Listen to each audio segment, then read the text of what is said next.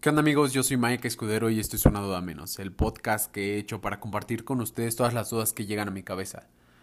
Desde a qué huele o cómo se siente un color, hasta cuál es la verdadera historia detrás de mis héroes de la infancia. Y creo que antes de comenzar les, les quiero contar o dar respuestas a algunas preguntas que nadie me ha hecho exactamente, pero que creo que vale la pena compartir con ustedes porque es un, esto es un proyecto que a mí me gusta mucho y que, que creo que sí tengo que dar. ¿Por qué no había grabado en un buen rato si, si ustedes ya me habían dicho que lo estaban escuchando y que, que les estaba gustando? Por distintas razones. La primera es porque no tenía exactamente las preguntas que a mí me hubiera apasionado contar o responder con todos ustedes y pues no se trata de venir a, a grabar por grabar y a preguntarse por preguntarse. Creo que vale la pena para todos nosotros que si vamos a invertir 15, 20, 30, 40 minutos en un podcast, pues sea algo que nos entretenga a todos y que, que realmente nos deje valor. Y yo no iba a estar grabando nada más a lo pendejo. Y la segunda es porque, pues, no tenía micrófono, entonces no, no quería grabar con el de el celular porque de por sí me peleé un poquito con el audio. Espero que este se escuche chido ya que estoy, estoy grabando afuera. Pero sí, me, me, interesa que se escuche con calidad y todo y por ende es que pues quería esperarme un poco. Porque volví tal cual por, por esas dos preguntas y vamos a dejarlo como en si hubiera sido una pausa y llegamos a una nueva temporada en la que ya tenemos episodios grabados, ya tenemos incluso algunas cosas escritas para cada uno de esos episodios. Tenemos incluso invitados y creo que se va a venir a la cosa bastante chida. Como saben, si ustedes quieren sugerir una pregunta o incluso salir en, uno de los episodios, me encantaría y échenme un mensajito y lo hacemos suceder. ¿Les late? Ahora, vamos un poquito a algo que... o al tema principal de este episodio a quiénes estamos haciendo famosos. Creo que vale la pena también contarte qué es lo que vas a estar escuchando hoy y es porque yo siempre había mantenido un formato en el cual les contaba toda la opinión, toda la investigación, todo esto y al final debatí un poquito algunos mensajes que ustedes me mandaban, pero creo que para esto, para este episodio me encantaría y lo que voy a hacer es más bien incluir todas sus opiniones y las preguntas que me mandaron en esta conversación para no estarnos después regresando a la conversación, sino más bien que sea una única discusión que prácticamente voy a tener yo solito conmigo mismo, con mis pensamientos, sí, pero también con sus pensamientos que me compartieron y con algo que todos hemos hecho. ¿Y por qué digo que todos hemos hecho? Vamos a darle un poco de contexto. La pregunta es, ¿a quiénes estamos haciendo famosos? Y resulta que en México hemos tenido una larga lista de influencers que prácticamente podríamos decir que dirigían el contenido de habla hispana.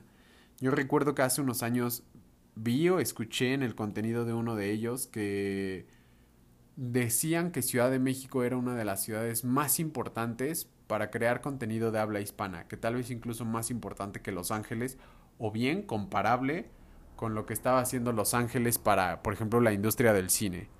Entonces, si Ciudad de México es tan importante, Probablemente de aquí iban a salir figuras gigantes para este medio, ¿no? Pues podemos dar algunos ejemplos. Por ejemplo, estuvo Wherever Tomorrow, que sé que llegó prácticamente a los 16 millones de followers cuando 16 millones era una cifra prácticamente inimaginable.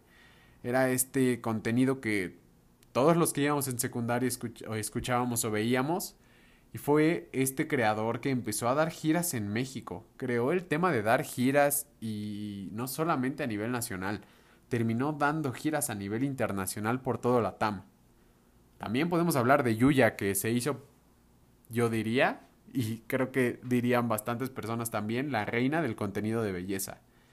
Resulta que ella no solamente enseñó a maquillar a muchas de mi generación, y también eh, dio review de un montón de productos. Hizo colaboraciones con varias de las marcas que ella sugería y después terminó lanzando su propia marca. La verdad es que le aplaudo un montón que se diversificó de ser una creadora a ser una empresaria. Vamos con alguien más que podremos decir que es empresario y que hoy es bastante controversial y es Luisito Comunica. que nos guste admitirlo o no, sus viajes y sus videos nos entretuvieron a la mayoría de nosotros, si no es que a todos. Y de ahí podríamos comenzar a dar una lista un poquito más variada, tal vez eh, con nombres que no nos encanten a todos. Vamos a ver algunos, que son Juca, Rix, Nat, los Hoffman, Dana Paola, Juan de Dios Pantoja, Richo Farri, La Cotorriza, quien tú quieras y quien tú sigas, no pasa nada. Y creo que aquí podemos ver que la lista antes se enfocaba en un solo perfil y en una sola industria porque al parecer a todos nos importaba una sola red social que era YouTube. Si tu contenido estaba ahí seguramente te iban a seguir, te íbamos a consumir, te íbamos a conocer. Pero de ahí con todas las redes sociales que nos llegaron, la lista se diversificó y empezaron a llegar también profesiones o perfiles que antes no estaban entre todos estos como los cantantes, los actores, los comediantes, los deportistas. Profesiones que parece que ya lo menos que hacían era dedicarse a su profesión y meter muchísimo más al Internet. Por ejemplo, con los cantantes, algunos que tenía años que no sacaban un disco, pero eso sí, para el contenido y para estar con estos influencers estaban muy al pendiente porque de ahí su fandom estaba bastante activo. Y digo, después de todas estas profesiones llegaron los que para mi gusto son los peores la gente bonita sin ningún talento real. Y creo que aquí vale la pena preguntarnos por qué chingados estamos haciendo famosa a todas estas personas. Pues por contenido, por ansia de poder ver eso e incluso de poder ser eso o de poder tener eso. Y vamos con ejemplos. Por ejemplo, a los contenidos o, o, a los youtubers de viajes siempre les comentan que su contenido los hace sentir que viajan con ellos. Y es por algo. Ellos han adoptado exactamente ese formato en el que te dicen que esta va a ser tu cama y esta va a ser su cama y que esa va a ser la habitación que ustedes van a compartir en el viaje y te hacen sentir que tú eres parte de su viaje. ¿Para qué? Para que sigas consumiendo. Que es bueno, al final del día es un formato bastante amigable con todos nosotros, pero seamos sinceros, no, no eres parte de ese viaje. Después vienen los beauty bloggers que son exactamente comparables con aquel creador de contenido que se la pasa comprando coches y tuneándolos. ¿Por qué? Porque ellos tienen cosas y hacen proyectos que tú quisieras tener o quisieras lograr. Y cuando nosotros no nos fijamos en nada más que en esa cosa que, que tienen o que hacen, somos exactamente el güey. O, o más bien, cuando nosotros damos likes y comentamos sin fijarnos en qué hubo en el fondo, somos exactamente el güey que sin que le dé nada de valor, va, se toma foto al lado de un coche bien tuneado con las puertas que se abren hacia arriba y le ponen de, de pie de foto, algún día, va, algún día tendré uno igual. Tal cual somos ese morrito. Después viene algo que creo que nos está faltando un poco criticar. Y son los comediantes, que sí, la neta es que nos hacen reír y nos hacen reír en unas épocas en las que nos hace falta toda esa felicidad, ¿no? Pero siempre lo hacen con un toque que ellos describen como irreverente. Prácticamente todos los estandoperos que yo conozco siempre tienen en su discurso que son irreverentes, porque es lo que le falta a la sociedad, le hace falta autocrítica y poderse, poderse reír de cosas sensibles y de todo para poder irlo soltando. Y digo, creo que también todos siempre hacen uno de esos chistes que sabemos en el fondo que aunque sea un chiste, es incómodo, es incorrecto y también creo que es hora de que les demostremos que su comedia no es necesariamente un método de protesta. Qué bueno que hacen reír, qué bueno que se dedican a toda la industria, qué bueno que le chingan y todo, pero su comedia no es necesariamente un método de protesta. ¿Por qué? Porque resulta que cuando hacen ese chiste y nos molesta, ellos se enojan y empiezan a insultar, se excusan y bloquean en redes sociales.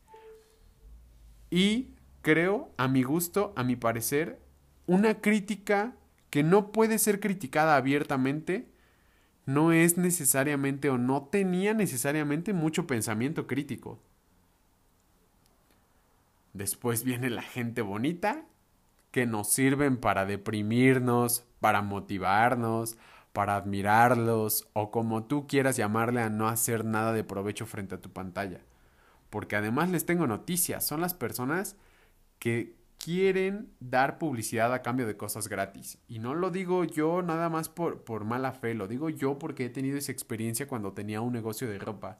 Eran los que me escribían cada dos semanas diciendo, oye, tengo dos mil, cuatro mil, diez mil, veinte mil, cincuenta mil seguidores y quiero que me des producto a cambio de, de publicidad. Y lo peor no es eso. Lo peor es que además yo en alguna ocasión llegué a aceptar y me estaban pidiendo cantidades estratosféricas de producto por una mención. O sea, realmente si ustedes ven su, su, como esa relación que ellos, de cosas que piden por lo que dan, es ridículo, se los juro, es estúpido. Y, y no solo eso, o sea, no solo son los que piden cosas gratis a cambio de publicidad, son los que se van a TikTok a aparecer sin playera y, y decir, good girl o los que se van a abrir OnlyFans y perfiles de Twitch y al final terminan ganando cinco veces más que de lo que tú estás ganando. Cinco veces más de lo que tu papá, tu mamá o quien tú quieras está ganando en un año. Por estar mostrando la cara bonita, el cuerpo bonito, jugando frente a video, o sea, jugando videojuegos y lo que tú quieras. Y vamos a hacer también, vamos a hacer también una aclaración aquí. Yo también he consumido ese perfil de esas personas. Yo le he dado like a esas personas, follow a esas personas. Y no me puedo quejar de que estén ganando lo que estén quejando porque si hay demanda, hay oferta. Si hay gente que quiere ese contenido, va a haber gente que lo va a estar ofertando. Nosotros somos quienes les permiten ganar lo que ganan, no solamente a esos influencers, a todos. Y después vienen los de las profesiones famosas, o sea, los cantantes, los actores, los artistas en general. Que seguimos por lo que al final terminamos siguiendo y también dándole un follow a todos los demás. Y eso es por el chisme. Y creo que esta parte del follow y el unfollow es consecuencia además de que ahora resulta que todos somos jueces y verdugos de todo y de todos. Y creo por lo que pensaba al estar planeando este, este episodio que hemos creado un círculo vicioso, en el que al principio todo está bien con el influencer y su contenido, después se inicia un chisme donde la gente se pelea, están los que le creen al influencer y que no hizo nada malo y que sienten que están exagerando y están las personas que se ponen del otro lado y que dicen, ese cabrón no merece tener ni un seguidor y lo satanizan y todo sin siquiera tener pruebas, ¿eh? O, o, sin siquiera estar relacionados y simplemente están peleados con el, con el tema de también de darle fama a las personas. El siguiente paso es que salen las pruebas y que resulta que no queda nada más que creer y que aceptar que el influencer se había equivocado. No siempre llegamos a este paso, pero creo que este paso es el más importante. Y de aquí la consecuencia y el siguiente paso es la cultura de la cancelación de la que ya hemos hablado anteriormente, de si está bien o mal lo que nos toca y lo que no. Pero volvemos a lo mismo. Aquí es donde nos creemos jueces y verdugos de todo y decimos, este cabrón merece cárcel, deberían de cerrarle sus cuentas y todo. Y lo digo como una persona que también a veces explota y hace eso, ¿eh? Pero ¿y luego qué? O sea, después de nuestra cultura de la cancelación, ¿qué sucede? Porque, digo, no quiero defender al, al, artista y decir que estamos exagerando en llevar todo nuestro odio a esa persona.